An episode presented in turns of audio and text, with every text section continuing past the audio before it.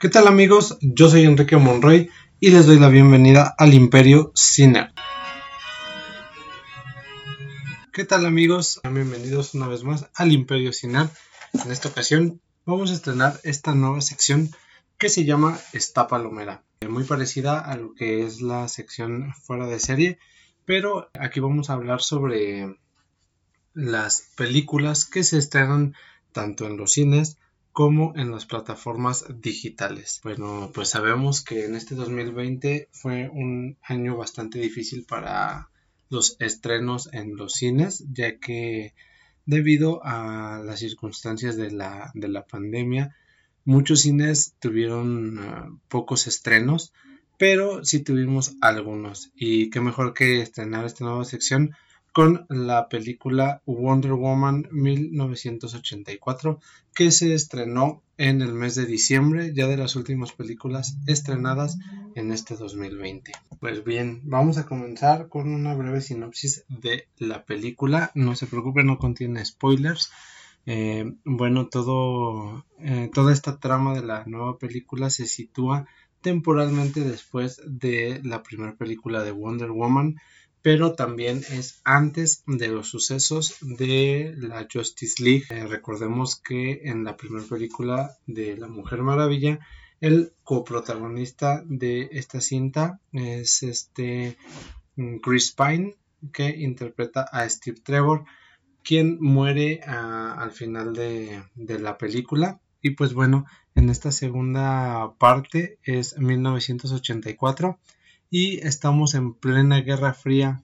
Diana Prince trabaja en el Instituto eh, Smithsoniano que se encuentra en la ciudad de Washington, D.C. Después de la aparición de un extraño artefacto, la Mujer Maravilla tendrá que enfrentar a dos nuevos enemigos, Maxwell Lord y Bárbara Minerva. Pues muy bien, eh, como les comento, esta nueva cinta se sitúa entre los sucesos de la primera película y los sucesos eh, de la Liga de la Justicia, que como sabemos pues son en, tiempos más actuales. Y pues sí podemos ver cómo ha pasado el tiempo desde la primera película, cómo ha ido evolucionando esta heroína mm, desde sus inicios en al término de, de su primera película.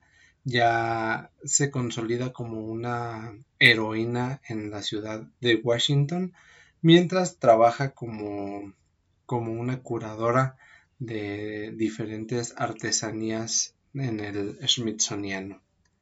Pasemos ahora a lo que me pareció bueno de esta película. Ok, pues esta película tiene bastantes aciertos, si bien uno de ellos es la actriz Gal Gadot, quien vuelve a hacer una gran interpretación de la Mujer Maravilla, dotando de mayor humanidad al personaje que ya entiende mucho mejor la forma de, ser de la gente de ese tiempo. Al mismo tiempo, pues lleva una nueva vida tratando de, superar a, su gran amor que, perdió durante los sucesos de la, de la última película y trata de sobrellevar su vida siendo Diana Prince y su alter ego eh, Wonder Woman. Otro gran acierto fue la actriz Kristen Wiig quien interpreta a Bárbara Minerva. Comprende muy bien a su personaje y vamos viendo la evolución que éste tiene tanto física como psicológicamente. Este me pareció un gran acierto, la verdad es que es uno de los villanos mejor logrados que yo he visto en una película de superhéroes porque durante toda la trama de la película vemos cómo su forma de pensar, su manera de ver las cosas va evolucionando a tal grado de comprender por qué ella es como es y por qué al final se convierte en esa villana que le va a hacer un, caos muy imposible de, de, resolver a Diana, a la Mujer Maravilla. Vemos cómo va evolucionando como personaje y creo que fue bien llevado este, este villano a la pantalla grande. Un excelente acierto fue la banda sonora, así como la mezcla de edición y de sonido que vemos, sobre todo durante las escenas de acción de la Mujer Maravilla, no nos dejan de sorprender esos matices de, volúmenes y de sonidos al momento de hacer esas eh, grandes escenas de acción. La verdad es que complementan muy bien el audio con lo, visual, eh, se sacaron un 10 en esa parte. Otro gran acierto fue la ambientación. Como sabemos, esta película se sitúa en los años 80. Todo lo que son locales, vestuarios, maquillajes y peinados, así como el trasfondo histórico de los Estados Unidos durante la Guerra Fría, fue bien logrado por parte de todo el equipo de producción de esta cinta. Obviamente tenemos que mencionar la dirección de Patty Jenkins que vuelve a hacer una gran película sobre la misma heroína, pero es notorio el hecho de que cambió la forma de dirigir la historia con la anterior. ¿A qué me refiero con esto? Vemos que el matiz es más colorido en esta segunda parte. En la primera parte vemos matices más oscuros, más grises, algo una historia más cruda, más real eh, aquí se da el permiso de explorar las partes más cómicas, más coloridas del personaje. Eso es bueno porque al final se hace una película más digerible para el público, más llevadera, no, no tan cruda. Creo que comprendieron por fin que en DC no solamente es Batman o los tonos oscuros de las películas, también hay personajes que cuentan con estos matices de colores que mm, a final de cuentas hacen pues el universo de, DC más, más eh, complejo de lo que es solamente Batman. Y me parece que fue un gran acierto por parte de la directora Patty Jenkins explorar este nuevo ámbito, esta nueva forma de ver a la Mujer Maravilla. Pero bueno, no, no todo es lo, lo maravilloso de la película, también tiene bastantes cosas malas y aquí podemos resaltar algunas cosas eh, en las que yo me puedo basar. Eh, es el otro villano Maxwell Lord, interpretado por el actor Pedro Pascal. muy buena actuación del, actor Pedro Pascal.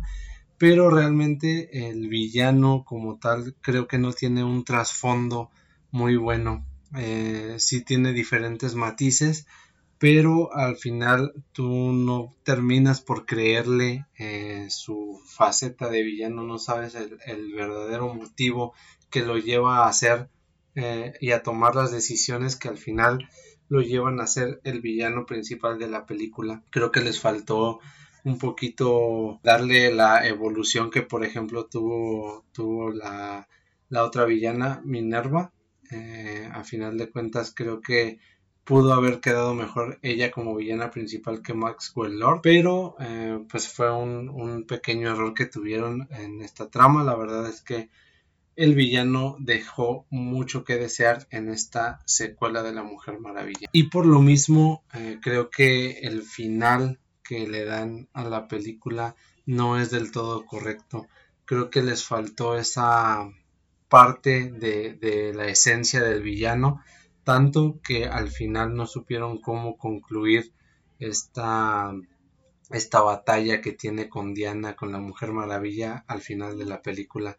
Y creo que por el mismo motivo dejan de lado a la villana que ya habían eh, ido evolucionando ellos durante las primeras partes de la película, la villana a la que ya le habías creído realmente el por qué es una villana, eh, le, le dan menos importancia y, por lo mismo eh, el final de la película se siente un tanto insípido, eh, no, no le llegas a tomar ese, ese sentimiento de un gran final de película. Aunado a esto, eh, me gustaría recalcar que también hubo algunos desaciertos en cuanto a los efectos visuales. Aquí hay un contraste muy, muy difícil de criticar, ya que hay escenas con, efectos especiales muy buenos, sobre todo en las, en las escenas de batalla de, de Wonder Woman.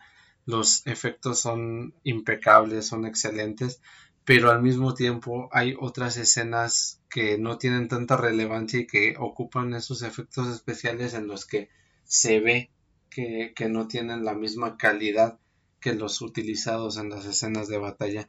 Estos contrastes pues sí, sí son muy notorios durante la película y pues deja un, un sabor algo agridulce a final de cuentas. Y pues bueno, para finalizar un dato curioso, a final de, la película, después de los primeros créditos, hay una pequeña aparición, no quiero darles spoiler, pero hay un homenaje a la primer Mujer Maravilla de, la serie de televisión.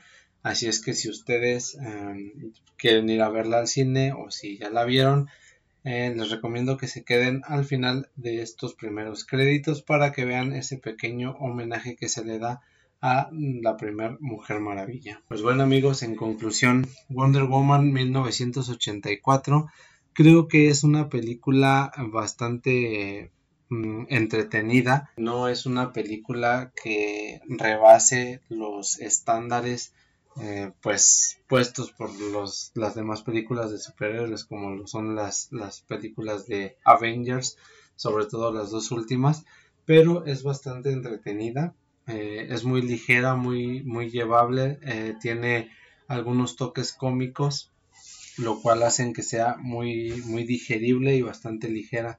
No se hace pesada el verla, pero tampoco eh, creo que es la mejor película que se ha estrenado durante este 2020.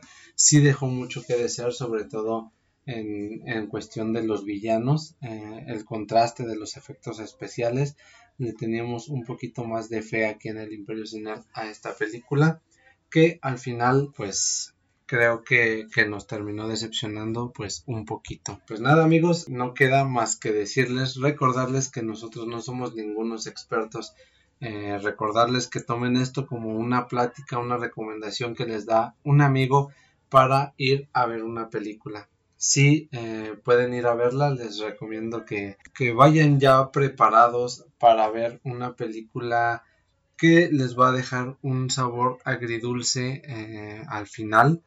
Creo que pues sí se disfruta, pero no al 100%. Pero pues nada, esta es nuestra opinión personal y ahora les toca a ustedes formar su propia opinión. Pues si ya vieron la película, cuéntenos qué les pareció y si no la han visto, pues qué esperan, pueden aprovechar la ocasión e ir a ver Wonder Woman 1984. Listo amigos, eh, pues eso fue todo. Muchísimas gracias por escucharnos. Esperemos que les haya gustado nuestra reseña con opinión de la película Wonder Woman y pues les decimos esta palomera. Eh, nada, nos pueden escuchar en las plataformas de podcast, Google Podcast, Anchor, Spotify, Apple Podcast, todas aquellas plataformas para podcasting. Nos pueden escuchar ahí. Y también tenemos nuestra página de Facebook, arroba Imperio para que nos sigan. Nos vemos la próxima y recuerden, estamos en la mejor época para ser un nerd. Así que a disfrutarla.